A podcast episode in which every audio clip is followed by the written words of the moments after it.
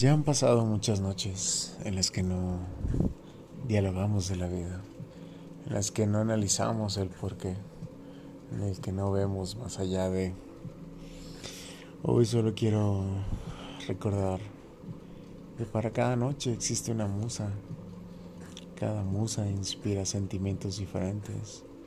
Habrá unas que nos inspiren ironía, fuerza, rencor cosas no tan gratas.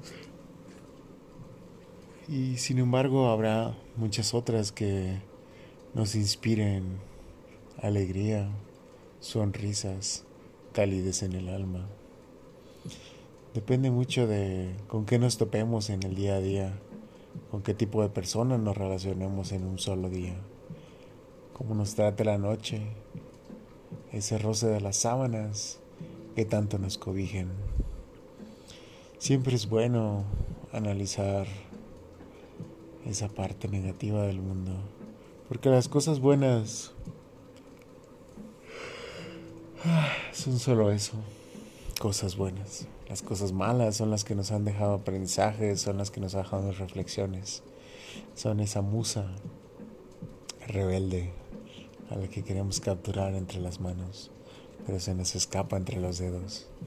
Esa musa que alega fuerza, poder, amor, pero a su manera. De una manera muy irreverente, digamos. De una manera poco constante.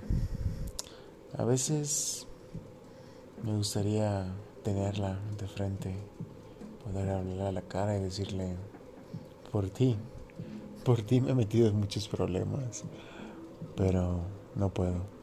Solamente puedo sonreírle y decirle qué traviesa y qué complicada es tu mente.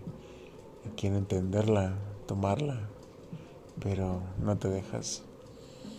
Entonces aparece esa musa sombría que está llena de tristezas, que está llena de melancolía. Esa que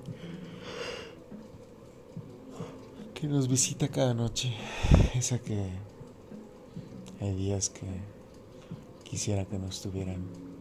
Es la única que quisiera no extrañar, que quisiera solamente dejar ir.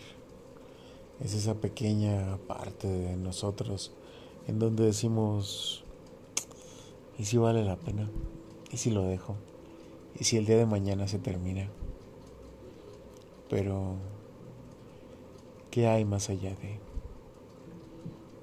Entonces ella se va,